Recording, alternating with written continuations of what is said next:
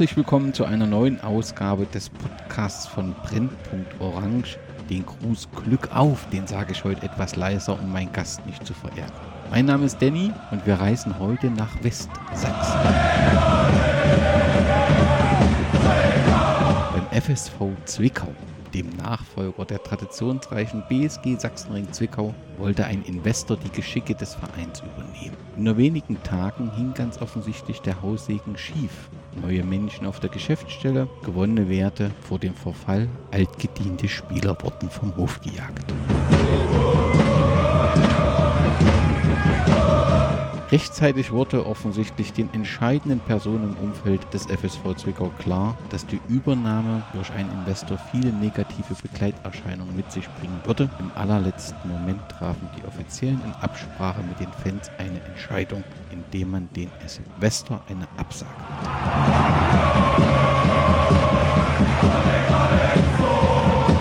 FSV braucht Geld, um die Verbindlichkeiten zu bezahlen. Unter dem Motto Fußball gehört den Fans startete daher eine Crowdfunding-Kampagne, welche einen Startplatz zur Spielzeit in der Saison 2023-24 in der Regionalliga Nordost, aber auch die Zukunft des Vereins sichert.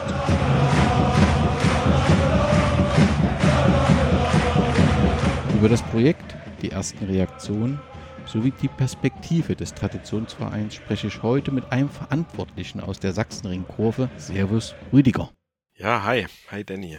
Du bist fest etabliert in der Kurve. Ich nehme an, du warst schon immer Sachsenring bzw. FSV-Fan und es gibt für dich auch keinen wirklichen Zweitverein. Das stimmt absolut.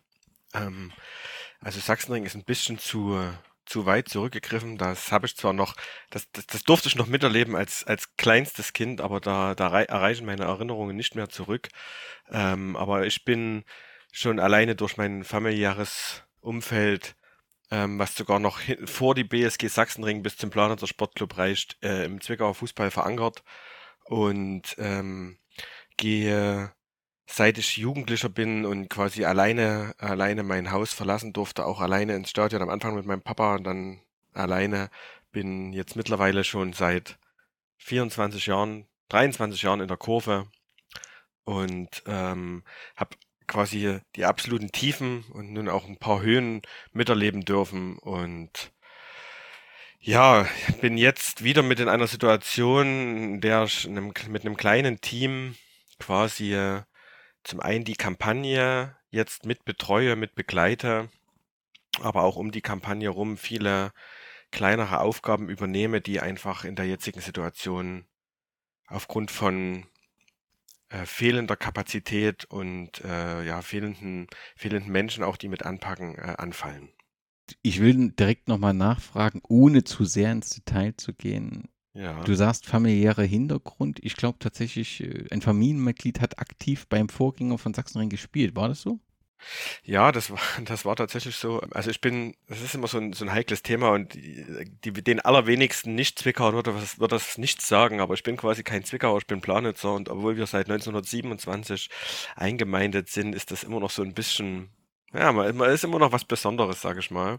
Ja, und mein Urgroßvater und auch mein Großvater haben bei den, bei den Vorgängervereinen, also beim Planitzer Sportclub gespielt, die ja äh, in den 30er, 40er Jahren ihre große Zeit hatte, dann später noch erster Ostzonenmeister geworden sind als, als Vorgängerverein. Genau, da hat zwar niemand mehr aus meiner Familie mitgespielt, zumindest nicht in der, nicht in dem Kader, der, der dann die Meisterschaft errungen hat, aber ich, ich kenne quasi nichts anderes als den Planer so und Zwickauer Fußball, deswegen gibt es da für mich weder einen anderen Verein noch irgendwie auch die Option, ähm, da, da nicht alles dafür zu tun und, und nicht alle Energie irgendwie reinzustecken, dass es, dass es irgendwie weitergeht. Das ist ja sehr eindrucksvoll und wir haben natürlich heute die Aufgabe, über ein nicht so schönes Thema zu reden. Umso wichtiger ist mir zunächst zu fragen, wenn du dich an die lange Zeit, wo du auch in der Kurve bist, wo du mit dem Verein verbunden bist, zurückerinnerst, was sind so die schönsten Momente, die, ja, die man nie vergessen wird? Ah, das ist ein, das ist, äh, also eigentlich ist das eine sehr einfache Frage, weil der, der absolute, das, das absolute Highlight, das, das liegt noch gar nicht lang zurück. Das war in der letzten Hinrunde quasi der, der Derby-Sieg ähm, in Aue gewesen. Also das war, ähm, ich glaube, für jeden, der dabei war, und mehr als dieses Spiel gesehen hat, war das das absolute Highlight-Spiel.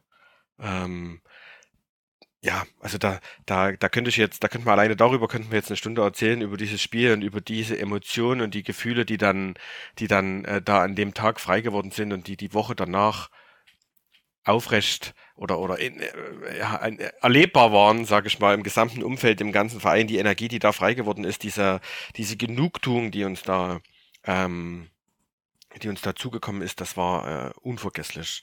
Ähm, darüber hinaus natürlich der Aufstieg an sich in die, in die dritte Liga war, war genauso ein Highlight. Das war ähm, die beiden Auswärtsspiele, äh, die beiden Relegationsspiele, ja, beiden Auswärtsspiele auch am Ende gegen Elversberg, in Elversberg und in Plauen. Ähm, unvergessliche Momente. Also in, in allen Belangen, sportlich, äh, fansisch, die, die Busfahrt, ähm, absolute Highlights. Ja, und darüber hinaus muss man sagen, ist es in Zwickau, du wirst, du wirst wissen, ähm, sind die sportlichen Highlights eher rar gesät. Also ich kann weder von Pokalerfolgen noch von sonstigen grandiosen Einzelspielen äh, berichten, die da, die da irgendwie daherkamen. Da die meisten Erfolge, ich sag mal, in den ersten 20 Jahren oder in den ersten 15 Jahren, die ich zum, zum FSV Zwickau gegangen bin, die haben wir uns in der Kurve geschaffen. Das, die, die Highlights waren Ausflüge mit der Kurve, Wochen, Wochenausflüge oder Wochenendausflüge. Gruppenwochenenden, Gruppenausflüge, Besuche bei Freunden, internationale Spiele mit, mit unseren ungarischen Freunden, ähm, Auswärtsspiele von Dynamo. Das, das sind so die, die Highlights, die man sich mit der Gruppe geschaffen hat, weil eben gerade in den, in den Anfang 2000er Jahren mit Landesliga Sachsen und Oberliga die, die Highlights tatsächlich rar gesät werden oder rar gesät waren. Hm. Du hast es angesprochen, vielleicht ein wir werden heute nicht über die Kurvenphilosophie und so weiter reden. Ich glaube, das würde zwar viele Hörerinnen und Hörer sehr, sehr interessieren. Vielleicht gibt es da mal später die Möglichkeit, aber einen Punkt verbinden sehr viele mit dem FSV äh, Zwickau. Das ist die Freundschaft von Ritt Chaos und den Ultras äh, Dynamo. Wenn ich äh, deine Jahreszahl, wenn du sagst 24 Jahre so ungefähr, dürftest du die Anfänge so grob mitbekommen haben, wenn ich richtig informiert bin, ist das ja. tatsächlich seit dem Sommer 2001 und es ist relativ unspektakulär. Man ist sich über den Weg gelaufen und war irgendwie auf einer Wellenlänge. Richtig so? Fast richtig so. Ähm, ja, ich habe das tatsächlich alles miterlebt. Ich habe die ersten Spiele gegen Dynamo Dresden 2000, da war noch nichts mit Freundschaft. Da war noch, da, da, da haben, haben wir 2-0 gewonnen. Das weiß ich noch wie heute. Branko Marketic zwei Tore geschossen. Da waren die Dresdner Freunde die späteren Dresdner Freunde noch nicht so noch nicht so äh, äh, glücklich darüber. Und erst im Hinspiel äh, im Rückspiel dann im Rudolf Habel Stadion gab es das erste Freundschaftsspruchband. Ähm, ja es, es war es ist tatsächlich über über über Zwickauer ähm, über Red Chaos Mitglieder entstanden die einfach ähm, auf beim Hoppen Dresdner getroffen haben und damals gab es noch nicht, gab es noch nicht so viele, so viele Möglichkeiten. Man ist mit dem Zug entweder Richtung Polen, Richtung Görlitz unterwegs gewesen oder man ist irgendwie Richtung, Richtung Norden Berlin oder, oder Nordwesten Magdeburg unterwegs gewesen und man hat sich da drei, vier Mal getroffen, hat sich gut verstanden und dann hat man sich gegenseitig mal besucht und dann ist das tatsächlich relativ unspektakulär. Man war auf einer Wellenlänge und hat gesagt, jo, lass das mal machen. Ähm, wobei ich da das äh, noch zu, also nicht, nicht dabei war, aber nicht involviert war. Ne? Also da war ich, da war ich 13. Aber trotzdem sehr beeindruckend, wie lang so eine Verbindung hält und wie stabil die ähm, auch ist. Auch im Rahmen der Kampagne äh, wird ja Dynamo Dresden dann auch ein Spiel in Zwickau ähm, austragen. Also das ist schon ähm, sehr beeindruckend. Ähm, das ist auf jeden Fall beeindruckend, das muss man wirklich sagen. Und man, auch dieses, also ich finde, dass das exemplarisch für dieses für diese Freundschaft und für den Status, auch den diese Freundschaft hat, ist einfach das Spiel, ähm, unsere Niederlage gegen Dresden, mit der wir letztendlich oder durch die wir letztendlich abgestiegen sind. Und Dresden sich leider nicht nicht aufgestiegen, aber aber eigentlich damals eine sehr gute Situation zum Aufstieg äh, geschaffen hatte. Und wie das Stadion also weder Groll noch ähm, Neid noch ähm, ähm, ja, irgendwelche negativen Gefühle hatte, sondern wie, wie dann quasi der, der Zwickauer dem Dresdner be beglückwünscht hat, im Endeffekt, zu dem Zeitpunkt, und im, im Gegenzug die Dresdner ähm, diese Größe angenommen haben und auf eine gewisse Art und Weise auch zurückgegeben haben, das war wirklich sehr beeindruckend und das ist, das ist ja auch mittlerweile weit mehr als eine Freundschaft zwischen Red Chaos und Ultras Dynamo. Das ist ja auch, auch wer, weit mehr als eine Freundschaft zwischen der Fanszene Dynamo Dresden und der Fanszene FSV Zwickau. Das ist ja wirklich auf einer, auf einer Ebene mittlerweile gewachsen von, von den Vereinsgremien über den Fanprojekten, über ähm, jeder kennt sich, jeder ist irgendwie mittlerweile verwoben, jeder kennt jeden irgendwo. Also da ja, das ist, das ist tatsächlich, das ist tatsächlich richtig zusammengewachsen. Das kann man gar nicht, also das kann man gar nicht mehr anders denken. Letzte Frage, weil du es angesprochen hast zu dir. Du hast äh, gesagt, du warst auch mal im Fanprojekt aktiv. Habe ich das richtig verstanden? Genau, ich war, ich war ein paar Jahre im Vorstand vom Fanprojekt Zwickau. Genau kann ich dir nicht mehr sagen. Ich weiß noch, dass es, dass es endete 2011 mit unserem Platzsturm und den Stadionverboten, die wir damals bekommen hatten als Gruppe. Aber ja, da war ich ein paar Jahre war ich dort auch mit, mit äh, engagiert. Da hatten, hatten, haben wir uns ein bisschen enger mit zusammen, also der, der, Kontakt ist nach wie vor eng, aber da haben wir uns ein bisschen mehr und tiefer noch engagiert, auch gegenseitig. War ja auch, das, es war ja auch alles noch kleiner, ne, zu der Zeit 2010, 2011, da waren im Blog zwischen 50 und 150 Leuten. Da ist, da gab es logisch, logischerweise, dass die Überschneidungen größer waren und die, und die Aufgaben auch einfach sich da überschnitten hatten, weil, das, weil die, die Anzahl an Leuten, die sich engagieren wollten, gar nicht so groß waren. Ja, es war eine sehr schöne Zeit. Der Kontakt ist, nach, wie gesagt, nach wie vor da. Viele von den Vorstandsmitgliedern, mit, mit denen ich damals gemeinsam im Vorstand war, sind es nach wie vor. Die sozialpädagogischen Mitarbeiter sind nach wie vor da. Also der, der Kontakt und die, die Tiefe ist, das ist, das gibt's noch aber ähm, es war dann eben nicht mehr mein, meine Aufgabe oder ich habe dann nicht mehr meine Aufgabe darin gesehen, sag ich mal. Auf jeden Fall eine sehr wichtige Position, so im, im Zwickauer Fußball, das Fanprojekt, sehr engagierte Mitarbeitende. Und wir müssen aber jetzt zum sportlichen Teil äh, kommen, so ein bisschen beschreiben, wo der FSV Zwickau ja sich nach der Wende hin entwickelt hat. Und da gab es ja eine sehr positive Zeit. Zum Anfang mal war Zweitligist. Es konnte unter Profibedingungen in Zwickau gespielt äh, werden. Ich kann mich noch auf die, ein Spiel gegen Düsseldorf erinnern, auf den Stahlrohrtribünen gesessen. Fantastische äh, Stimmung. 1999 war es vorbei damit. Es folgte Insolvenz, Zwangsabstieg 2005 war man dann sogar in der Landesliga und 2010 alles letztendlich in direkter Folge das nächste Insolvenzverfahren, das aber dann letztendlich abgewendet werden kann und dann die Chance für einen Neuanfang gab. Man war schuldenfrei und konnte neu beginnen. Passt das so bis 2010? Also war 2010 letztendlich die Möglichkeit, diese ganze Profizeit sauber abzuarbeiten und jetzt neu zu starten? Ja, ja, das war damals so. Ähm, und es war auch, wie du das gesagt hast, man war ich glaube, ohne mich zu weit aus dem Fenster zu lehnen, nicht 100% schuldenfrei, weil man hat die Insolvenz ja nicht durchgeführt und abgeschlossen, aber man konnte sie abwenden, konnte die, die meisten Gläubiger außergerichtlich oder außerhalb des Verfahrens befrieden, hatte und hatte da ähm, weitestgehend einen, einen sauberen Schnitt gemacht, zumindest was diese großen Altlasten anging. Man hat ja wirklich auch damals schon fast von null angefangen. Wir haben, ich erinnere mich noch, wir haben, hatten ja auch damals schon alle Arbeiten übernommen, die damals angefallen waren, äh, vom Kartenverkaufen, vom äh, Jugendspieler fahren, äh, von äh, Zäunen streichen und, und äh, Kabinen aufräumen und eben auch, und das war damals, glaube ich, schon vielleicht vergleichbar mit der jetzigen Kampagne, ein großer Punkt, der dem Verein sehr weitergeholfen hatte, waren die Spieler ähm, Patenschaften, die wir damals ins Leben gerufen hatten. Also wir haben quasi äh, auch das Budget so radikal gekürzt werden musste, um nicht direkt wieder Schulden anzuhäufen oder irgendwie zumindest bei der schwarzen Null zu bleiben, dass man, die, dass man sich dazu entschieden hatte, über diese Spielerpatenschaften Spieler Co. zu finanzieren, als Fanszene, als Fanclubs, als weiß gar nicht, ob da auch Unternehmen eine Rolle mitgespielt haben, man kann ich mich nicht mehr so genau dran erinnern, aber ich vermute mal ja.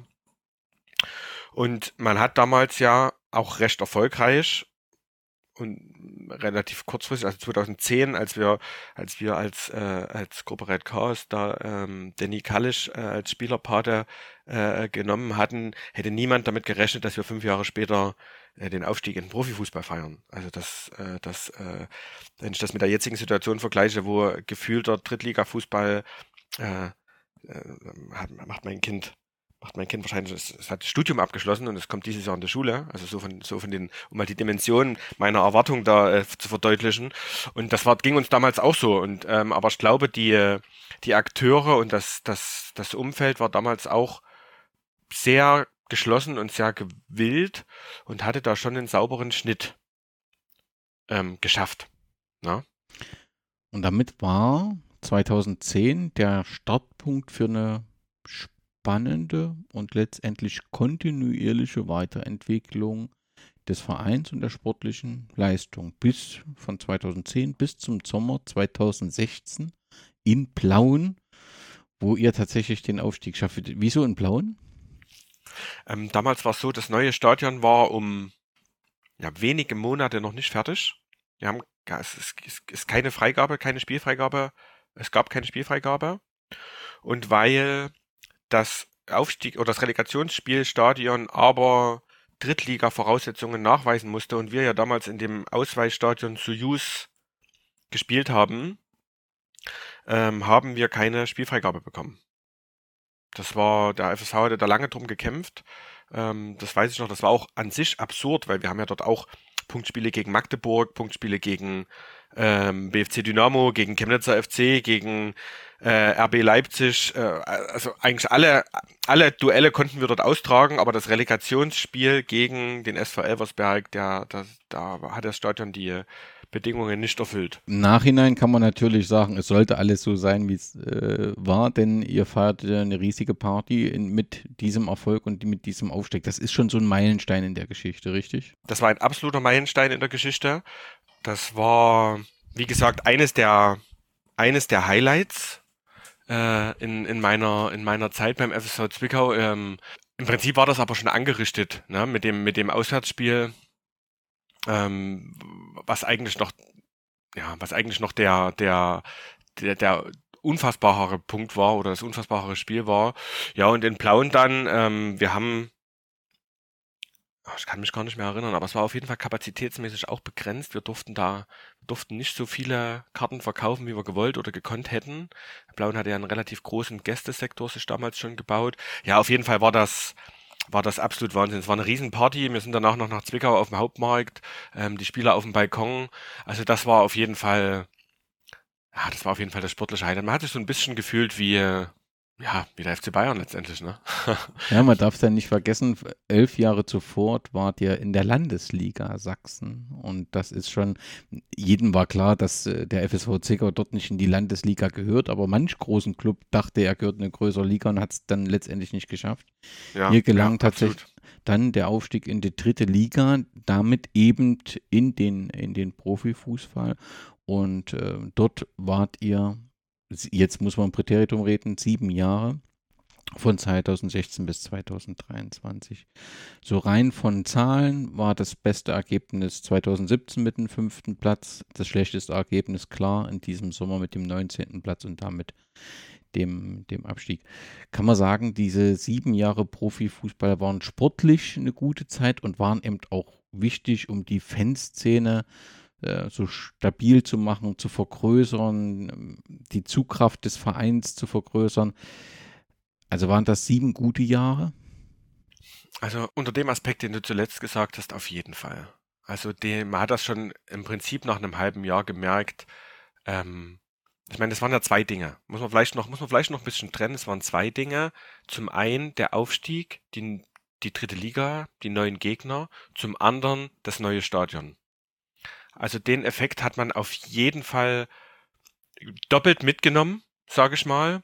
Welcher Anteil dann wie hoch ist, lässt sich natürlich im Nachhinein jetzt nicht trennen, weil es eben parallel passiert ist. Wir hatten ja auch noch das Glück, in Anführungsstrichen, die einzige DFB-Pokalteilnahme seit 98 hatten wir, war das erste Spiel im neuen Stadion, direkt ausverkauft gegen den Hamburger SV. Also ein super Spiel gemacht, 1-0 verloren, ganz knapp. Ähm, ein volles Stadion gehabt, sofort die Atmosphäre mitgenommen, ähm, ganz vielen Leuten, die wahrscheinlich Jahre, Jahrzehnte nicht beim FSV waren, ähm, dort ein Bild vermittelt und, und das war quasi der Startschuss in die dritte Liga, der Startschuss ins neue Stadion. Und dann hat man schon gesehen, dass wir als Verein mitgliedertechnisch im Umfeld, aber auch als Fanszene gewachsen sind. Zumindest bei Heimspielen. Wir sind immer noch im, im, im Vergleich, wenn man sich die Bilder anguckt und so sind wir könnten wir, zumindest aus meiner Sicht, auch auswärts könnten wir eine, hätten wir mehr, Potenzial oder gäbe es, gibt es Potenzial nach oben, um da noch ein bisschen mehr rauszuholen, einfach sage ich mal. Also da, da sehe ich nicht so, dass das, dass da alles ausgeschöpft ist, aber ähm, es ist absolut wahr, dass das äh, für uns sieben absolut gute Jahre waren. Und ich erinnere mich noch an die, an die Rückfahrt aus Plauen, da, da zu dieser Feier und dem Auto, in dem ich da saß. Und wir haben gesagt, es ist ein absolutes Geschenk. Keiner von uns hat damit gerechnet, dass wir drin bleiben. Wir wussten, dass wir etatmäßig nicht im Ansatz mithalten können mit den, mit den großen Playern, die damals auch schon in der dritten Liga waren. Und dass aus diesem einen Jahr dann sieben Jahre geworden sind, ähm, war, eine, war ein absolutes Geschenk und war eine absolut gute Zeit. Also man muss auch, auch jetzt unter dem Aspekt, wie traurig das auch immer ist, dass wir abgestiegen sind, muss man einfach auch sehen, wo wir hergekommen sind, wie das Umfeld und die Kapazitäten bei uns sind. Und aus dieser Warte war das absolut positiv. Wenn du die Umfeld und die Kapazitäten ähm, ähm ansprichst, du hast ja das neue Stadion angesprochen. Das ist natürlich schon eine gute Voraussetzung. Also so ein Stadion zu bekommen, als, als, als, also du hast ja gesagt, das war in einer Zeit, wo ihr noch nicht im Profifußball angekommen wart, beziehungsweise also noch nicht in der dritten Liga, dass die Regionalliga auch so ein bisschen Hälfte, Hälfte ist auch klar. Das ist ja schon, das sind ja schon sehr gute Voraussetzungen, dass man so ein Stadion bekommen hat. Ja, absolut. Ähm, das war, letztendlich auch ein Geschenk, muss man so sagen. Das hat der damalige, der damalige Vorstand, der 2010 quasi äh, in, in, der, ja, im Niedergang gekommen ist, das ist Gerhard Neef, der da eine große Rolle mitgespielt hatte, der an Zwickau vernetzt war, wie damals wahrscheinlich kein anderer, der, dass das Stadion letztendlich gekommen ist, hat er mindestens eine große Aktie daran, auch wenn wir damals ich weiß und erinnere ich mich noch, ne, eine Kampagne gemacht hatten. Wir wollten unbedingt im Weser bleiben. Wir wollten, wollten das neue Stadion eigentlich nicht.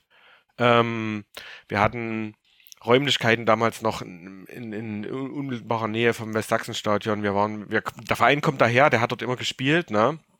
Und es ist ja so, in den, insgesamt weißt du auch, in den Fanszenen, äh, es ist ja immer so ein bisschen, man tut sich da anfänglich schwer mit, mit Veränderungen, mit Neuen, ne? Man will sich ja auch immer so ein bisschen der, der die Wahrer des, äh, der Tradition sein. Aber ich muss sagen, ähm, das Stadion an sich ist aus meiner Sicht ein super Drittligastadion oder an sich ein super Stadion. Ähm, die Lage ist, mal abgesehen vom, vom Wind, der vielleicht manchmal ein bisschen stark weht, ist die super. Die Infrastruktur ringsrum ist super. Ähm, also das war, das war ein Geschenk und waren super Voraussetzungen, auch mit dem Geschäftsstellengebäude und allem drum und dran. Wie ist denn die Verbindung so des Vereins zu Stadt und Umfeld so grundsätzlich positiv? Ha, ähm, ich würde sagen, die ist grundsätzlich positiv, ja. Äh, auf jeden Fall. Ich würde auch sagen, die wird, war im Verlauf der letzten Jahre, und das sage ich jetzt so ein bisschen außenstehend, einfach nur aus dem, was ich wahrnehme und, und denke, gru grundsätzlich immer positiv. Natürlich kann nie jeder mit jedem, ne, das ist klar. Das ist, äh, ähm, aber an sich hat die Stadt zumindest seit 2010, das, ich, ich glaube um die Wende rum und um die erste Insolvenz rum war das ein bisschen anders ähm, aber seit 2010 immer auch gewusst, was er am FSV Zwickau hat. Und umgekehrt hat der FSV Zwickau auch gewusst, was er an der Stadt hat und man ist sich da schon auch gegenseitig entgegengekommen und, und hat sich da unterstützt, wo man nur unterstützen konnte. Also ich glaube, man, ja, ich glaube, das kann man schon so, schon so sagen. Dann erlaube ich mir die Frage, du sagst, neues Stadion, also beste Voraussetzung, relativ gute Verbindung zur Stadt und, und Umfeld eigentlich sind eine, eine große engagierte Fanszene eigentlich doch beste Voraussetzung für eine gute Vereinsentwicklung. Was sind dann die, die Probleme, vor denen der Verein insbesondere in der dritten Liga dann gestanden ist? Also ich würde, das ist eine gute Frage, wusste ich natürlich, dass die kommt in diese Richtung. ähm, also ich würde sagen, das Hauptproblem, oder ich fange fang mal andersrum an. Ähm, ich als jemand, der nicht im Verein involviert war und, und auch nicht so richtig bin, war tatsächlich auch so ein bisschen erschrocken darüber, dass man nach sieben Jahren dritter Liga und dem Abstieg dann jetzt quasi so ein bisschen das Gefühl hatte, dass es keinen so richtigen Plan B gab. Und dann, man, mir beschäftigt, also jeder beschäftigt sich ja auch so ein bisschen über die, über die Grenzen des eigenen Vereins hinaus. Und wenn man dann eben liest, zum Beispiel der Karlsruher SC steigt ab und wir müssen äh, das Personal auf der Geschäftsstelle von 36 jetzt auf äh, 24 runterfahren und das Social Media Team von 5 auf 3 oder oder äh, vergleichbare andere Vereine Offenbach und wie auch immer also was da was da für was da für Apparate für, für Infrastrukturen auch aufgebaut waren oder sind bei anderen. Und, und in Zwickau war dann so ein plötzlich so ein bisschen der Abstieg war da und okay, jetzt, jetzt, jetzt, jetzt stehen wir ohne Hose da letztendlich, ne? Das ist ja auch das, was, was, was im Prinzip die Kampagne transportiert hat, dass wir wirklich am Abgrund standen. Und jetzt kommt aber das Aber. Ähm, wir sind hatten wir ja vorhin, ne? Sechs Jahre nach einer Insolvenz und einem letztendlich völlig am Boden liegen aufgestanden, aufgestiegen. Ähm, vielleicht sogar ein bisschen überraschend. Also dann, es, war, es war zwar das zweite erfolgreiche sportliche Jahr. Ähm, wir waren ja davor schon Zweiter geworden in der Magdeburg, hatten da lang oben mitgespielt, 2015 schon. Äh, waren dann aufgestiegen und dann waren wir quasi in dieses, in dieses tolle Becken dritte Liga geworfen worden, wo wir aber mit, mit Kalibern nun zu tun hatten, die äh, sportlich und finanziell natürlich eine ganz andere Liga gespielt haben. Und der FSV Zwickau war einfach sieben Jahre lang damit beschäftigt, einfach auch zum Wohle aller, und das, das ist absolut kein Vorwurf, sondern das ist eher der Respekt, der den, der den allen Wirkenden da äh, zu, zu entgegenkommen muss, war damit beschäftigt und hat es irgendwie geschafft, immer wieder eine Mannschaft auf die Beine zu stellen, die konkurrenzfähig war auch jetzt in dem Abstiegsjahr bin ich davon überzeugt, dass die Mannschaft nicht zwingend hätte sportlich absteigen müssen. Ne? Ich meine, am Ende steigen immer welche ab, aber auch hier lag das nicht allein daran, dass, dass, äh, dass, dass die elf Spieler, die jeweils auf dem Platz standen, äh, die deutlich schlechtere Mannschaft waren. Sei es drum. Was ich eigentlich sagen will, ist, dass ähm, einfach die Kapazität, die die Vorstände, die Aufsichtsräte, die Mitarbeiter auf der Geschäftsstelle die Kapazitäten gingen sieben Jahre lang in die erste Mannschaft, um eine sportliche, konkurrenzfähige Mannschaft auf die Beine zu stellen. Und was leider offensichtlich jetzt zu kurz gekommen ist, ist, ähm, sich infrastrukturell auch ein bisschen ein bisschen mehr zu professionalisieren und ein bisschen auf sichere oder stabilere Beine zu stellen. Und dazu kommt eben noch, dass ähm, Zwickau, auch wenn wir das große VW-Werk haben, das ist, äh, die, die Fußballfans wissen das, das ist abgekoppelt, weil ähm, der Standort, das, das, das mag ein riesiger wirtschaftlicher Standort sein, aber finanziell bringt es dem FSV Zwickau nicht das, was es bringen könnte, ne? weil einfach die, die Sportförderung von VW, die gibt, die, die wird in Wolfsburg gemacht und festgelegt. Und also insgesamt sind wir in einer strukturschwachen Region, ne? Ähm, die äh, auch viel mit Abwanderung zu kämpfen hat, mit wirtschaftlicher Abwanderung, mit, mit, mit ähm, menschlicher Abwanderung, von, von, von, von, von Wegzug und so weiter und so fort. Und dieses der Pool, und, und dazu kommt noch, dass unmittelbar daneben der FC Erzgebirge Aue, der Chemnitzer Fußballclub, äh, ab Hof, äh, in Bayern interessiert sich kein Mensch für den FSV Zwickau. 25 Kilometer äh, äh, westlich liegt Greiz, in Thüringen ähm, ist äh, ist, sag ich mal, das Interesse, da kommt dann auch eher Gera, Jena, ne? Dann ist mit, äh, mit Red Bull ist ein, ist ein Bundesligist entstanden, der auch viel, viele Fans, viele kleine Unternehmen da an sich gezogen hat und ganz oben drüber Dynamo Dresden, die ja auch eine gewisse Strahlkraft in ganz Sachsen haben. Das heißt, das Potenzial an, an wirtschaftlicher Zugkraft, die ist einfach begrenzt in Zwickau. Und man hat es deswegen habe ich das eingangs gesagt, man muss es wirklich schon auch zum Teil mit Bewunderung sagen, dass man es immer wieder geschafft hat, eine konkurrenzfähige Mannschaft auf die Beine zu stellen. Aber das hat eben viel Kraft gekostet. Es hat offensichtlich auch immer ein bisschen mehr gekostet, als es hätte kosten dürfen. Na? Ne?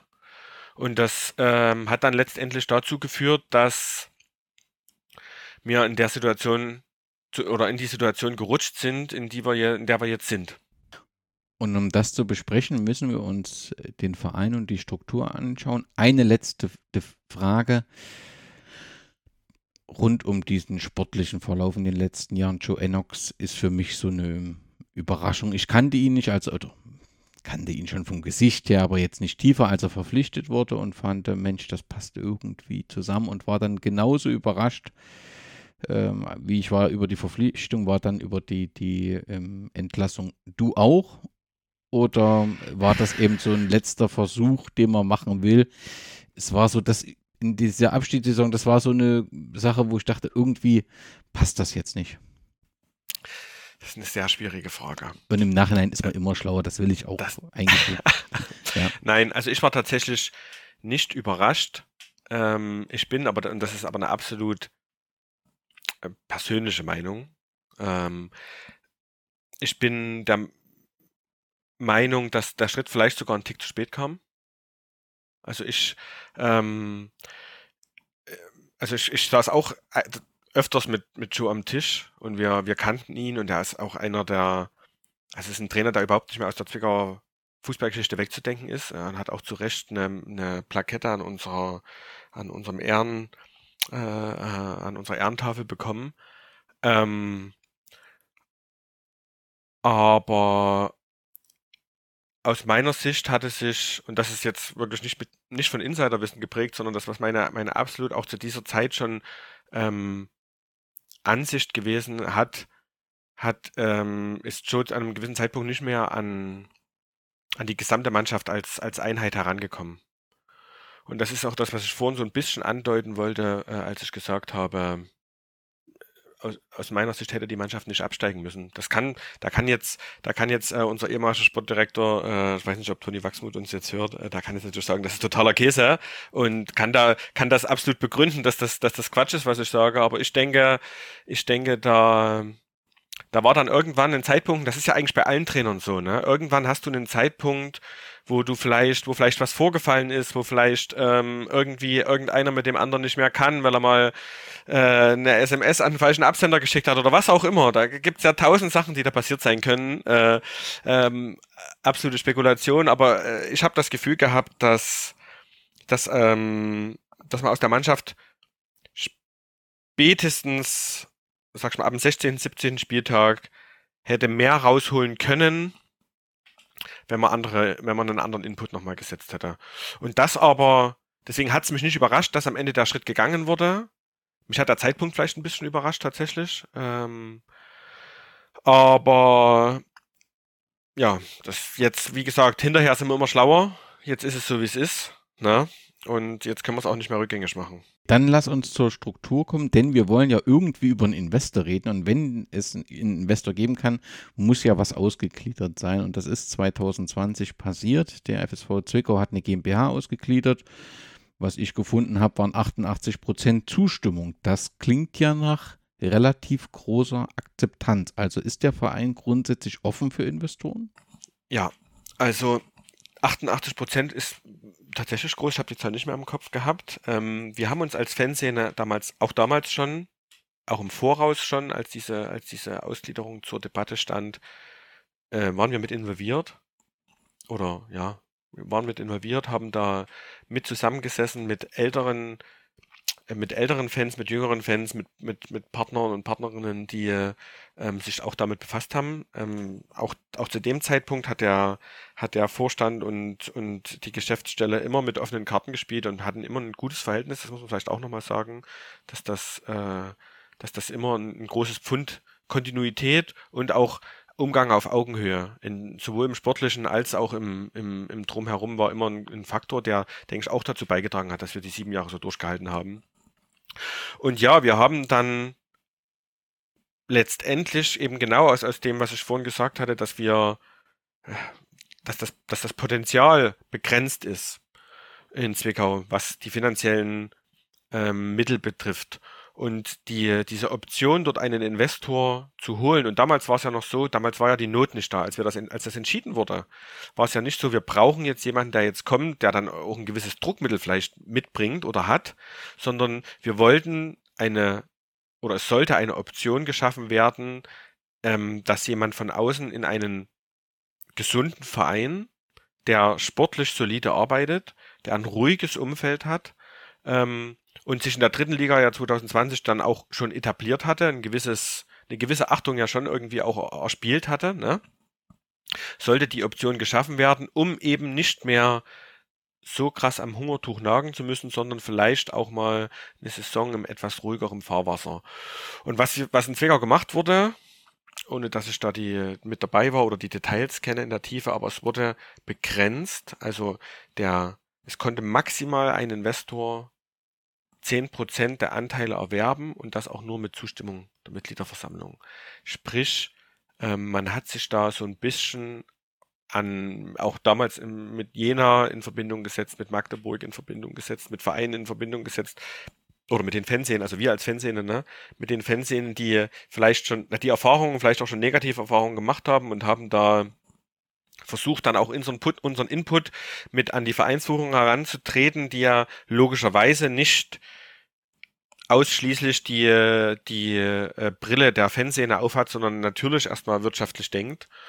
Und aber auch damals schon konnten, konnten gewisse Eckpunkte und gewisse Argumente dort überzeugen und, und, da hat man sich dann eben geeinigt und hat das auch gemeinsam vorgetragen auf der Mitgliederversammlung und ist dann eben zu dem Entschluss gekommen, dass die Mitgliederversammlung dem auch gefolgt hat und deswegen hat man damals die Optionen geschaffen. Ich habe insgesamt, glaube ich, dreimal gefunden, dass in den Medien kolportiert wurde, dass ein Investor vor der Tür stand. Das war damals zu diesem Zeitpunkt. Äh, vor der Diskussion hat man dann was gelesen, dann vor einiger Zeit und jetzt eben äh, sehr kürzlich. Und dabei geht es um einen Investor, der offensichtlich Berater des des Trainers äh, war, der jetzt ähm, ja dann die, die letzten Monate und Wochen den FSV Zwickau betreute und der war früher Sportdirektor von Rot-Weiß Aalen. LR Aalen, glaube ich, oder? Ja. Auf, auf, jeden Fall eines Vereins, der eine gewisse Bedeutung hatte. Und, das kann man auch sagen, es gibt ein, ein Urteil aus 2013, wo der damalige Staatsanwalt sagt, sechs Betrugsfälle, da kann man schon von einem wesentlichen Teil des Erwerbslebens durch Betrug reden. Also das hat ein Staatsanwalt im Rahmen des Verfahrens gesagt, um so einen Eindruck zu bekommen. Da ist eine ganze Menge vorgefallen. Wer die Suchmaschine anschaltet, findet da auch doch eine recht beeindruckende, ja, beeindruckende Details. War es war es das, was euch aufgeschreckt hat? War es grundsätzlich, dass ein Investor war? Das kann es ja eigentlich nicht sein, weil du ja gerade erklärt hast, dass man sich eigentlich dem Thema Investor öffnen äh, wollte. Was war so insgesamt, was euch aufgeschreckt hat? Dass ein Investor kommt an sich, das war es nicht. Und ähm, das war, ohne dass zu dem Zeitpunkt Details bekannt waren, wie prekär die Situation beim FSV Zwickau ist oder war, wussten wir natürlich, dass mit dem Abstieg und dem Wegfall des Fernsehgelds ähm, eine, eine Saison auf uns zukommen wird, die enorm schwierig zu stemmen sein wird. Ne? Ähm, ähm, die, die, die Suchmaschinen haben natürlich auch alle angeworfen. Und äh, die Details sind dann auch, äh, haben wir relativ schnell die Runde gemacht. Ähm, aber ich glaube, es war trotzdem, also diese, es hat zumindest in den, in unseren, in unseren Szene- und Fankreisen gar nicht unbedingt die Abschränkung stattgefunden, die vielleicht hätte damals schon stattfinden sollen oder können, weil man zum einen natürlich überhaupt nicht drin steckte in, in den Verhandlungen oder in, in den Gesprächen. Man wusste nicht, ähm, wie die, wie die liefen oder, oder, und wie gesagt, wir hatten immer ein gutes Verhältnis zum Verein, haben es auch nach wie vor, ähm, und haben den Leuten auch einfach da ein Stück weit, ein Stück weit vertraut, kann man schon so sagen, ähm, dass die, dass die, die eine Entscheidung treffen, die unterm Strich zum Wohle des Vereins ist. Also mehr, ist, ist, ist ja, das kann man schon so sagen. Ähm, ja, so würde ich das, so würde ich zumindest die Frage erstmal beantworten. Also das ab, das aufgeschreckte Ja, aber es war nicht so, dass das dazu geführt hatte, boah, nee, auf keinen Fall. Aber offensichtlich war ja dann der Investor schon sehr nah am Verein. Es gab wohl personelle Forderungen und es gab dann eben auch ein paar Entscheidungen mit der Verabschiedung von verdienten Spielern, die bei euch auf sehr großes Missfallen äh, gefallen sind und wo dann letztendlich auch ein Diskussionsprozess losging. Genau, das, das war dann eher der Punkt. Also das ist ja, das ist jetzt nicht der riesige zeitliche Abstand gewesen, aber ähm, was dann, und das kann ich jetzt nicht mehr rekonstruieren, aber es ist wirklich, es ist so viel passiert seitdem. Du machst dir gar keinen, machst dir gar keinen Kopf, was da, was seitdem. Aber es, was dann, was dann gewesen ist, ähm, es ist so ein bisschen durchgesickert. Ist ja, Zwickau ist klein, ne? Und, äh, und jeder kennt jeden und das ist oft von Vorteil, aber manchmal ist das auch so ein bisschen von Nachteil.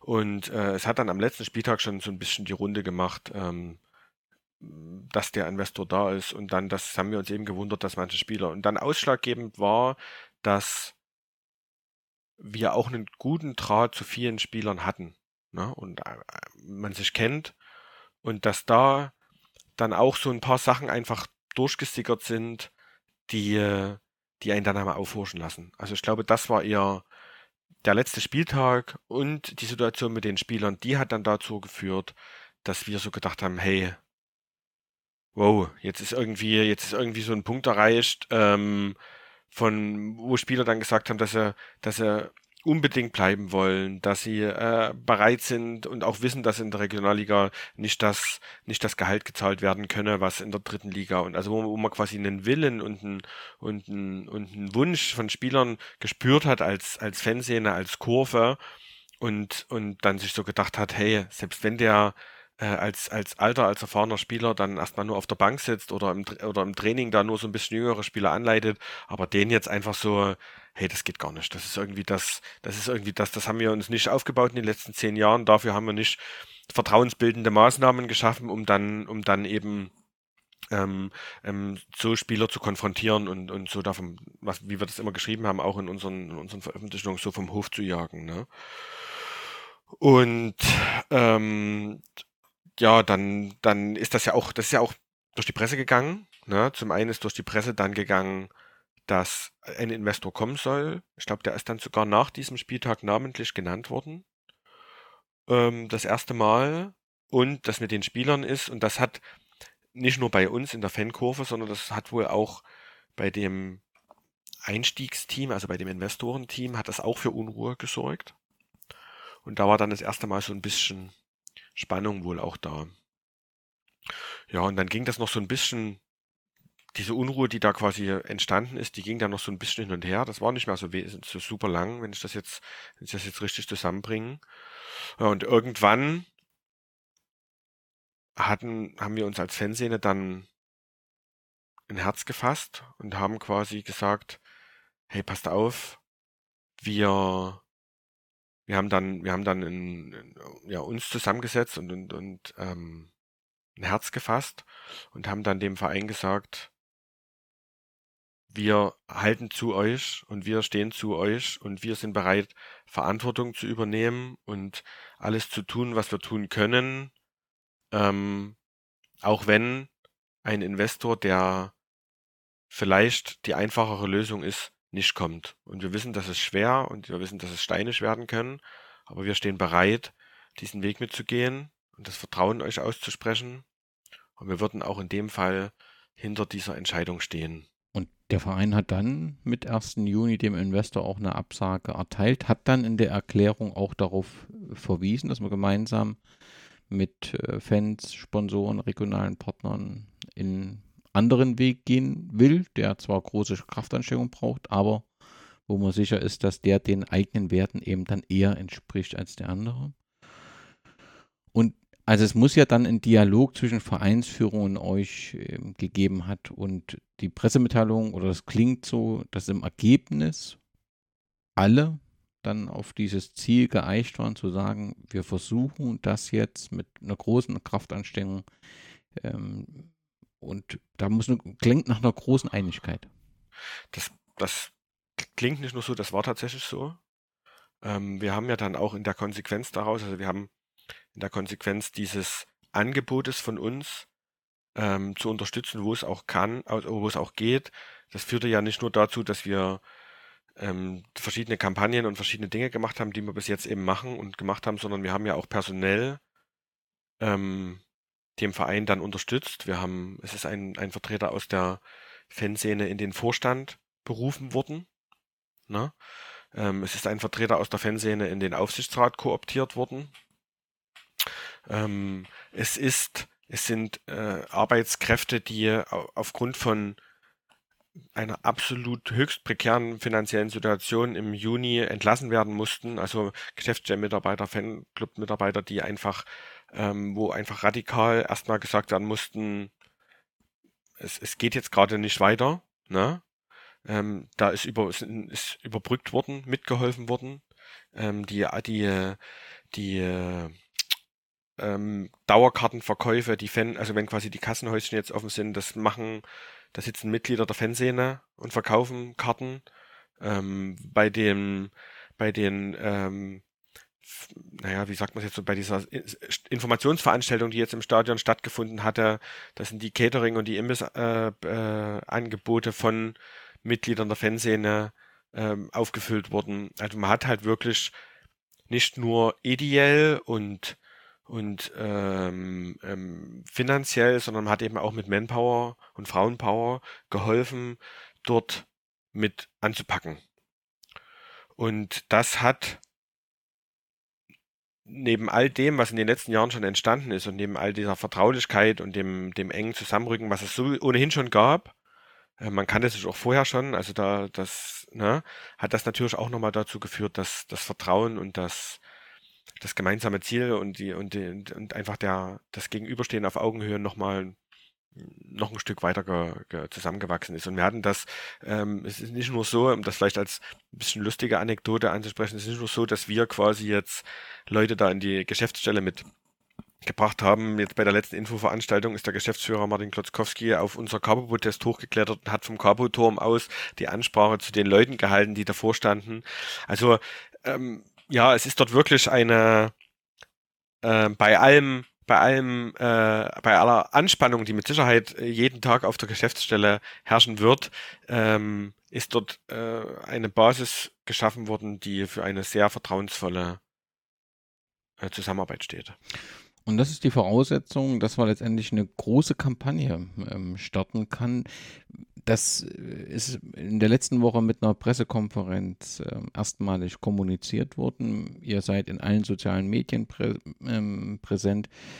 Das klingt nach sehr vielen, die mit beteiligt äh, äh, sind.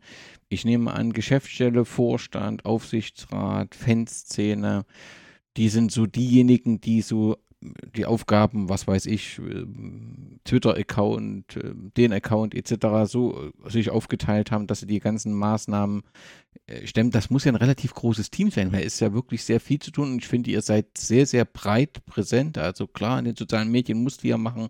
Ihr habt äh, die verschiedenen Produkte müssen gemanagt werden, die man dort kaufen kann. Ähm, das ist ja schon eine ganz, braucht ja ein großes Team. Ähm, ja, es ist, es ist fast so, wie du sagst. Ähm, wir haben tatsächlich, also die Kampagne ist tatsächlich, ich würde mal sagen, eigentlich fast ausschließlich aus der Fanszene gerade oder wird ausschließlich aus der Fanszene gestemmt. Ähm, wir haben bewusst eine eig eigene Accounts erstellt. Also ne, es gibt, es läuft nicht über den FSV Zwickau, um zum einen, zum einen auch das Gefühl zu geben, dass das Geld nicht sofort in ein in Anführungsstrichen schwarzes Loch fällt, Ne? Und das ist, das ist ja sofort weg. Und die Kommentare gibt es natürlich trotzdem, ne? Alles, was es Spende, alles, was es Spende geht und so weiter und so fort. Also wir haben da versucht, zum einen das zu transportieren, was es letztendlich ist, nämlich, dass wir als Fanszene diesen Aufruf gestartet haben, wir als Fanszene dieses Geld sammeln wollen. Wir haben auch bewusst uns dafür entschieden, nicht den FSV Zwickau e.V. als anmeldenden und Trägerverein zu nehmen, sondern den Förderverein vom FSV Zwickau. Ähm, also es ist wirklich zum Teil losgelöst. Natürlich sammeln wir für den FSV Zwickau und natürlich stehen wir auch gerade mit dem Vorstand und dem Aufsichtsrat in absolut enger Abstimmung, aber äh, ohne dass ich deren, äh, deren Terminkalender kenne, haben die mit wir hatten zum Start der Kampagne, ich glaube, neun Feldspieler unter Vertrag und kein Torwart. Wir hatten noch keinen Co-Trainer, geschweige denn Athletiktrainer oder irgend sowas. Also die Aufgaben, die die zu tun haben gerade, die sind auch ohne die Kampagne zu managen enorm. Und ähm, wir haben da tatsächlich, das muss man sagen, es gibt, ja, wir haben da, also wir sind ja eigentlich sehr Social Media scheu, ne? zumindest was unser Auftreten als Fankurve und Fanszene betrifft. Aber wir haben ja natürlich trotzdem ein großes Netzwerk ähm, durch ja die Gründung vom Blickfang Ultra kommt aus Zwickau. Ne? Äh, wir sind gut vernetzt mit Erlebnisfußball. Wir sind, man, man, man kennt sich, wir sind eine der ältesten, oder wir haben in Zwickau eine der ältesten Ultragruppen Deutschlands. Entsprechend ist das ja oft, auch wenn man mal irgendwo ist, ist das ja wie ein großes Klassentreffen. Und wir haben da natürlich so ein bisschen vorgefühlt. Wir haben so ein bisschen abgeklopft. Hey, hey Jena, wie lief das bei euch damals mit der Südkurve? Und ähm, hey, wie war das bei euch? Und dann alle möglichen abgefragt und haben uns dann breit aufgestellt. Das ist so. Also die, die, den Twitter-Account betreut ein, eine Person, den, den YouTube-Account betreut eine andere Person. Für Insta haben wir drei oder vier Leute, die das so ein bisschen parallel betreuen. Wir haben ja auch alle, das kommt ja auch noch dazu. Wir sind damals 2010, als wir das in einem ähnlichen Team gemacht haben, das ist personell tatsächlich gar nicht so anders, aber damals habe ich studiert, da habe ich gedacht, das hat überhaupt keine Rolle gespielt. Wenn ich da mal eine Woche nicht gegangen bin, dann habe ich das irgendwie wieder rausgeholt. Ne? Mittlerweile hat man Familie, einen Job, ähm, das läuft quasi alles parallel. Aber ähm, ohne, ohne da jetzt ne, Eigenlob stinkt, aber auf jeden Fall, die Frage wird sicherlich noch kommen, äh, sind wir Stand jetzt sehr zufrieden, ähm, wie das angelaufen ist. Vielleicht, vielleicht sogar ein bisschen überrascht über die tatsächlich überwiegend positive Resonanz, über den vielen Mut, der zugesprochen wird, über die schon geschehene Anteilnahme, auch hier die Möglichkeit zu haben, darüber zu reden. Ähm, das ist, da ist, da ist, äh, da ist ganz viel also man sieht, dass auch wenn wir wenig präsent sind in den Social, sozialen Medien und dass auch die Vorarbeit, die zehn Jahre, 20 Jahre davor in Fanzines geleistet wurde, dass quasi die, die Bekanntheit, die Zwickau hat und ja, dass wir irgendwie ein Verein sind, der, der gemocht wird und wo man irgendwie, auch wenn man uns nicht so, auch wenn man uns nicht super gut leiden kann, irgendwie keiner will so richtig, dass wir von der Bildfläche verschwinden. Und irgendwie fühlt sich da jeder so ein kleines bisschen oder viele so ein kleines bisschen äh, angestachelt zu sagen, hey, das sind eigentlich dufte Jungs und Mädels da, die machen hier seit, seit 25 Jahren richtig gute Arbeit, die machen gute Texte, die haben, da passiert was Cooles und die, die, jetzt passiert auch noch mit dem Verein zusammen was Cooles und die, die versuchen da was aufzubauen, was wir uns in Augsburg, Paderborn, keine Ahnung, wünschen würden. Ähm, hey, das lohnt sich, die zu unterstützen. Und dass die, die Unterstützung erfolgt ja auch über die Landesgrenzen hinweg. Also wenn ich sehe, Blick in Österreich, der Palästerer, Austria Salzburg, der Verein Austria Salzburg äh, weist darauf hin.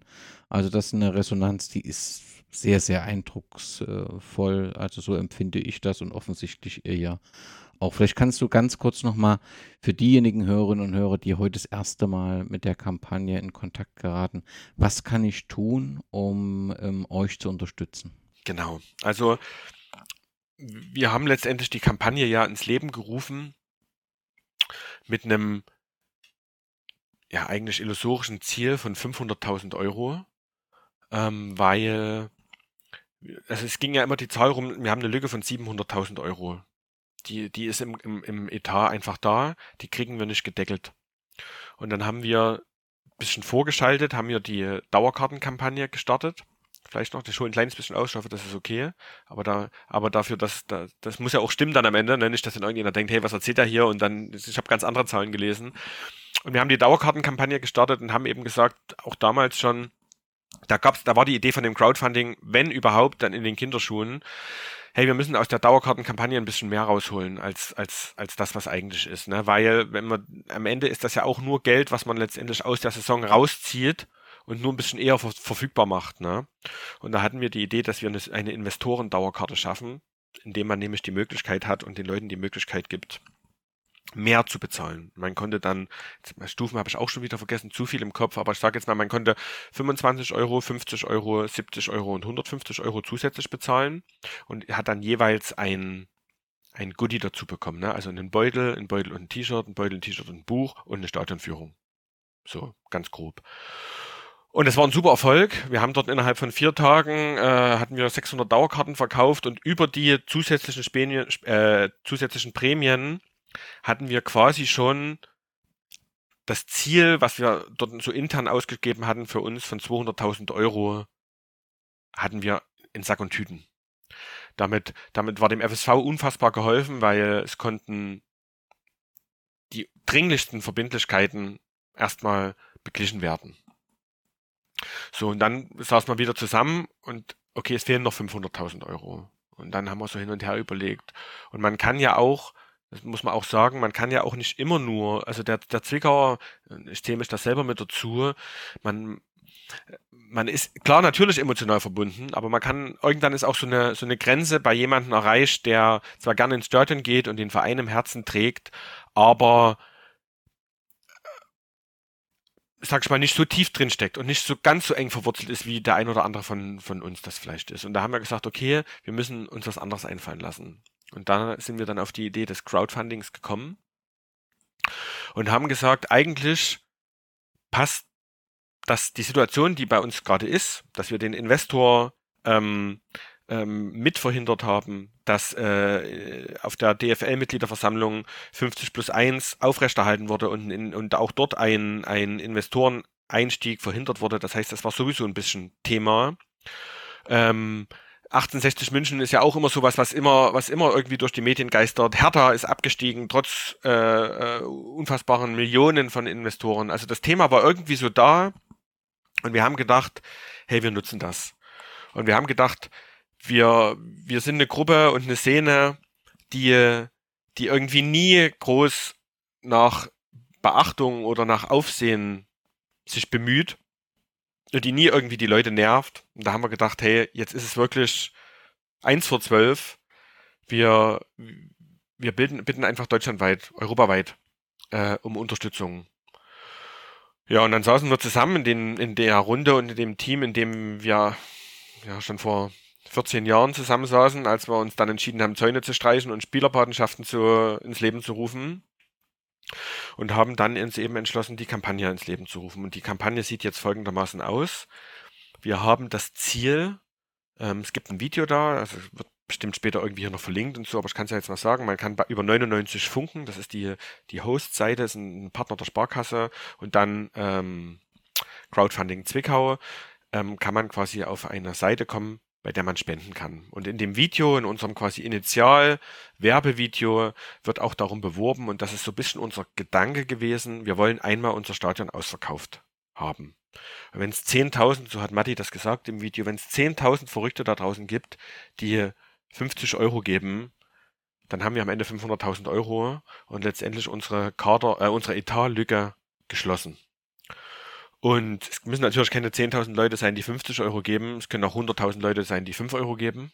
Ne? Also das, die, die, die, die, die Mindestspendenmenge ist, äh, ist äh, da nicht, nicht vorgegeben, aber das ist so der, das Ziel.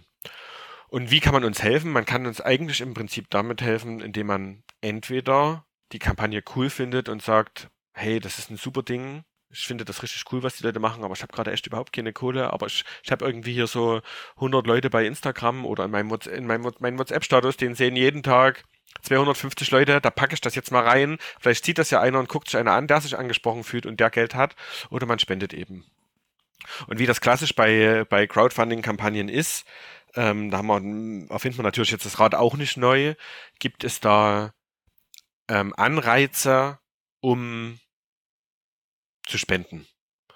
Und da haben wir, und ich hoffe, es ist jetzt nicht schlimm, dass ich nicht ganz im Kopf habe, aber da haben wir einige Dinge quasi uns im Voraus einfallen lassen. Da kann ich vielleicht so ein bisschen spoilern, da kommen auch immer mal noch neue Dinge dazu. Ich meine, die Kampagne läuft insgesamt acht Wochen und wir sind jetzt gerade mal den fünften Tag online letztendlich. Ähm, ja, und dann haben wir uns, haben wir uns auch überlegt, wie ist das, ne? Also manch, also in Jena zum Beispiel war das so, da hat man schon ab einer relativ geringen Spendenmenge ein Schlüsselband bekommen oder sowas. Ne? Da haben wir auch erst überlegt, machen wir das auch, wenn wir uns natürlich irgendwie schon über jede Spende dankbar, aber auf der anderen Seite, wenn wir jetzt 100.000 Spender hätten, die 5 Euro geben, dann müssen wir am Ende 100.000 Schlüsselbänder versenden. Das ist natürlich auch ein ganz schöner Aufwand, den wir einfach gar nicht stemmen können. Also haben wir jetzt aktuell, ähm, gehen die Prämien los ab, ab, einer Spende von 50 Euro. Da kann man sich ein T-Shirt dafür sichern. Äh, mit dem Aufdruck Fußball gehört den Fans. Und ähm, das ist in der Farbe Schwarz-Weiß. Wenn man sich das gerne in seinen eigenen Vereinsfarben machen will, kann man das machen, individualisiert. Jede Farbe, jede Größe, jeder Schnitt kostet dann allerdings 75 Euro. Ähm, dann gibt's Biergläser mit Zwickau oder mit Fußball gehört den Fans Logos. Es gab ein Buch, was glaube ich schon ausverkauft ist, wo wir aber in Prüfung sind, ob das eventuell vielleicht vielleicht nochmal aufgelegt werden kann, kurzfristig mit dann natürlich nicht, nicht in der, in der Qualität und in dem Umfang. Das ist ein riesiges, ein riesiges äh, Hardcover. Ähm, aber vielleicht gibt es da die Möglichkeit, dass immer das in Prüfung, das war jetzt glaube ich auch schon ein Spoiler, da kriege ich jetzt bestimmt einen kleinen Rüffel dafür, aber es ist schon okay. Äh, man muss ja auch mal, man muss ja auch mal was, äh, was, was, ein Geheimnis verraten. Nee, ähm, Spaß beiseite. Nee, da gibt's auf jeden Fall, da, das ist ein Prozess, ne? Ähm, da sind wir natürlich immer dran, da, da versuchen wir irgendwie auch in den Kommentaren mitzulesen. Es werden auch viele, viele Sachen persönlich an uns rangetragen. Aber wir müssen bei aller, bei einem Wunsch, den wir auch haben, tatsächlich, also ich war auch so jemand, der gesagt hat, eigentlich müsste jeder Spender mindestens eine Postkarte kriegen, ähm, habe ich ja vorhin schon gesagt, das machen wirklich ein gar nicht so großer Kreis aus, aus der Fanszene, von denen jeder arbeitet und jeder äh, Familie hat. Und ähm, wir sind, ja, wir haben jetzt das Dresden-Spiel vor der, vor der Brust nächsten Samstag, was auch wieder zu sehr großen Teilen über die Fanszene gestemmt wird. Und ähm, deswegen müssen wir auch trotzdem so ein bisschen gucken, bei allem, bei aller Dankbarkeit, die wir wirklich haben und bei allem Respekt auch vor allen Leuten, die dort irgendwie einen Euro oder fünf Euro geben, müssen wir so ein bisschen darauf achten, dass wir, dass wir da einfach nicht unter die Räder kommen. Und ja, wie gesagt, die, die, sowohl das Geld wird ja erst mit Ende der Kampagne abgebucht, also es wird quasi ich bin kein IT und auch kein Finanzprofi, aber das wird irgendwie geblockt. Und erst wenn quasi das Schwellenziel von 250.000 Euro erreicht wird, wird das Geld abgebucht von denjenigen, die bezahlen wollen und bekommt das der Verein. Vorher ist das in so einer, in so einer Schwebe, sage ich mal. Ne? Und wenn das dann passiert ist, dann kann man ja immer noch mal sich auslesen lassen und kann mal sagen, okay, wie, wie ist das denn jetzt? Und dann kann man immer noch mal gucken, vielleicht sagen wir dann, hey, pass auf, jeder ab 30 Euro, der irgendwie zwischen 30 und 50 Euro, der kriegt jetzt noch mal der kriegt jetzt nochmal ein, ein geiles Poster oder irgend sowas. Also, das ist jetzt überhaupt kein Versprechen, aber wie gesagt, das ist alles immer ein Denkprozess, das ist, das ist, äh, äh, das ist eine Ideensammlung, die da aufrechterhalten wird. Ne? Ich denke, das haben alle Hörerinnen und Hörer verstanden, was das für ein große ja, Zeitaufwand ist, was ihr da zu stemmen habt. Äh, ähm, auch wenn ihr eine große Fanszene seid, ist trotzdem immer nur ein kleiner Teil, der da sich engagieren kann, die Zeit aufbringen kann für die verschiedenen Sachen. Und den, den Link, den wird es auf jeden Fall in den Sendungsnotizen geben. Das bisherige Ergebnis ist schon sehr, sehr eindrucksvoll, aber so ehrlich muss man eben auch sein, das ist eben ein weiter Weg bis 500.000 Euro. Das ist schon anspruchsvoll. Umso wichtiger ist, dass genau das, was äh, du Rüdiger gesagt hast, äh, dass man das eben teilt, kommuniziert, selbst wenn man selbst die finanziellen Möglichkeiten nicht hat, dass man einfach dazu beiträgt, dass ähm, ja, die Fußballfans mitbekommen, dass hier ein großer Traditionsverein Hilfe braucht und ihr habt ja wirklich äh, erstens der Slogan äh, sehr eingänglich äh, und ist letztendlich das ja, was wir auch mit 50 plus 1 oder mit dem Erhalt von 50 plus 1 zum Ausdruck bringen wollen. Und ich finde natürlich auch das Investoren-T-Shirt sehr, sehr gelungen mit dem, mit dem Stadion. Das äh, wirkt sehr, sehr rund und es lohnt sich ja offensichtlich immer mal wieder auf die Seite zu gucken, wenn da immer mal wieder was passieren wird. Absolut, absolut. Mal angenommen, diese 500.000 Euro äh, kommen tatsächlich so zusammen und im Moment tatsächlich habe ich fast wenig Gründe daran zu zweifeln, aber klar, es sind zum Anfang geht es etwas schneller und so weiter, verstehe ich alles. Aber äh, ist die Aktion erfolgreich, wenn 500.000 Euro eingesammelt werden oder braucht es letztendlich auch noch mehr im Verein, damit die Zukunft des FSV Zwickau gesichert ist. Ohne Frage braucht es auch mehr im Verein.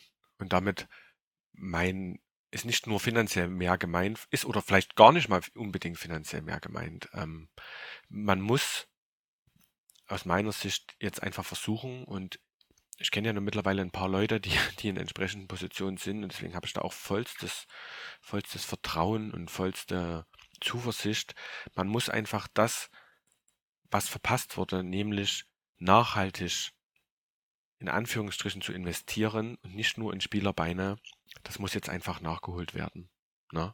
Also man muss entweder Stellen schaffen oder Ideen schaffen oder Menschen integrieren in den Verein, die nicht nur sportliches Know-how haben oder die dort gern Profifußball in Zwickau sehen wollen um jeden Preis, sondern die vielleicht auch mal wissen, hey, der und der Verband, der hat gerade ein Förderprogramm. Die fördern Trainingsplätze. Da packen wir jetzt mal an. Ähm, oder dort und dort gibt's gerade das zu holen und da und da gibt's die Kampagne. Hey, da kann man Werbung machen, da kann man irgendwie, man muss, ein Verein ist ja nicht nur die Fußballmannschaft, die dort läuft. Ein Verein besteht auch aus Vereinsleben. Stichwort Vereinskneipe, Stichwort Vereinsmuseum, Stichwort ähm, ähm, Fanshop, Fanmaterialien, äh, ähm, Vereinsleben. Da ist tatsächlich noch ein bisschen Luft nach oben. Da ist viel passiert in den letzten Jahren. Wir hatten ja zu Anfang Corona-Zeit diese Sonderzugfahrt, diese virtuelle, die wir da gemacht hatten. Aus dieser Sonderzugfahrt, die auch eine Initiative der Fanszene war, ist ja damals dieser Zwickauer Fußballgeschichtenverein entstanden, der jetzt schon eine ganze Menge Traditionsarbeit macht, der mit Spielern und, und, und ehemaligen Spielern Kontakt hält, die so ein bisschen würdigt. Da passiert, da ist schon ganz viel passiert. Und da muss einfach weiter dran angeknüpft werden und da müssen, müssen Strukturen beim FSV Zwickau entstehen und etabliert werden, die einfach auch nachhaltig dafür sorgen, dass ähm, ein gesunder Verein äh, mit einem gesunden Vereinsleben und mit der Möglichkeit erwächst, wo jeder sich beteiligen kann, ähm, wo jeder sich einbringen kann und wo aber auch jeder gerne hinkommt und, und mitmacht. Und ähm, das, das sind so die kleinen Sachen. Ich war äh, äh, auf, aufgrund einer also aus nicht selbstgewählten Situation war ich äh, letztens bei einer Stadionführung in der Allianz Arena und war super beeindruckt, wie dort an einem Nichtspieltag einfach Geld generiert wird. Ne? Und natürlich ist das jetzt im Hinblick auf Investoren und allem drum und dran nicht das, wohin wir streben und auch nicht das, wohin wir können. Überhaupt gar nicht. Aber wenn wir sehen jetzt zum Beispiel, wie gefragt bei unserem Paket Stadionführungen sind. Das war, also, das war auch super schnell ausverkauft und das, wir kriegen jeden Tag, also, wir wissen gar nicht, also, wie wir das schaffen sollen. Wir wollen das gerne auch noch erhöhen, das Kontingent, und wollen versuchen, da noch mehr anzubieten. Ähm, aber das sind so Sachen, wo man merkt, okay, die Leute haben tatsächlich auch Interesse über, über diese 90 Minuten hinaus und da müssen einfach Möglichkeiten oder sollten Möglichkeiten erschlossen werden da sollte investiert werden in Dinge, die, die einfach dem Verein auch, auch zukünftig ähm, sowohl finanziell vielleicht ein bisschen Output bringen, aber auch vor allem ideell und Unterstützung. Denn man sieht jetzt wie, wie, wie sonst nie, dass, dass der Verein geliebt wird, dass der von vielen Leuten im Herzen getragen wird und, und, und viele ihn auch respektieren und das, das sollten wir einfach nutzen, diesen Schwung und diese Kraft, die wir dadurch auch bekommen, um dort einfach zukünftig, ja, mehr davon zu profitieren. Ich bin schwer beeindruckt, sowohl von der Kampagne als auch dem unglaublich großen Engagement der Kurve der ehemaligen BSG Sachsenring, die gemeinsam mit dem Verein hier eine große Kampagne auf den Weg gebracht hat und wünsche euch, dass die erfolgreich ist. Und allen Hörerinnen und Hörern sei nochmal die Seite 99funken.de und dann Fußball gehört den Fans empfohlen. Der Link ist auch nochmal in den Sendungsnotizen. Dort könnt ihr einen Traditionsverein unterstützen. Und der Dank äh, der Fanszene und der Zwickau und dem Umfeld des FSV ist euch sicher. Rüdiger, vielen Dank für deine Schilderung. Viel Erfolg. Ich habe wirklich kaum Zweifel. Ja, ich weiß, es ist noch eine lange Strecke, aber der Start ist sensationell äh, verlaufen, weil es ein, ein, guter Slogan ist, ein rundes Konzept und ich glaube, dass insbesondere im Zusammenhang mit dem Investor alles letztendlich gut gelaufen ist und bin mir auch sicher, dass diese Aktion zum Erfolg geführt wird, weil ihr euch mit großem Engagement dort einbringt und, glaube ich, die, die richtigen Elemente gefunden habt. Ich bedanke mich für die Einladung und für die mutmachenden Worte. Und vielleicht hören wir uns dann wieder in, einer, in einem Jahr, wenn wir vielleicht das erste Mal einen Pokal gewonnen haben. Dann sage ich wieder ganz leise Glück auf und lauter Servus Riediger, mach's gut. Ciao.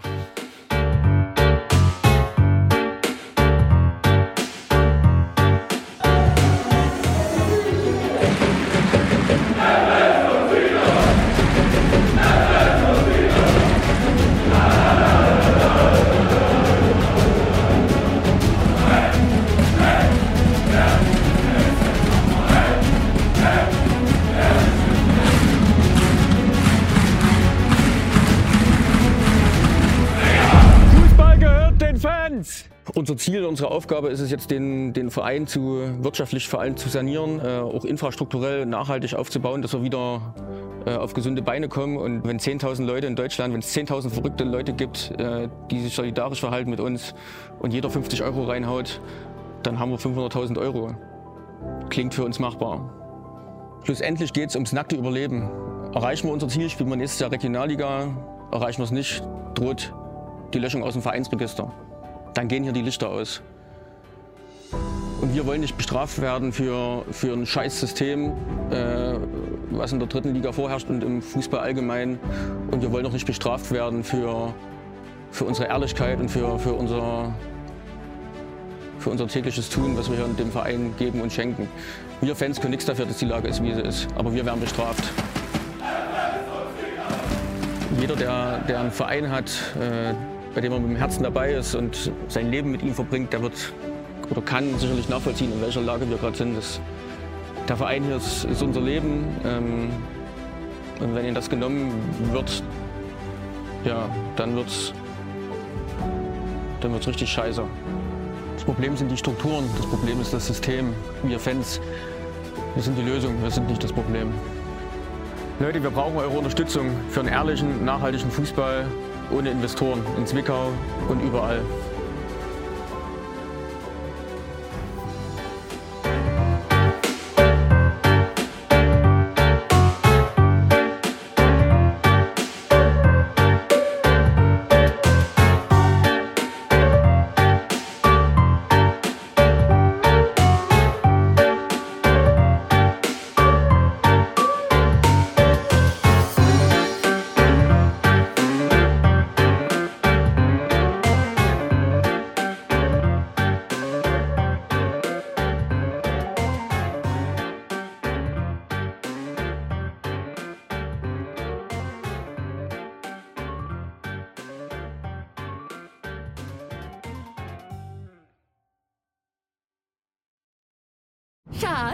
Bin neu verliebt. Was?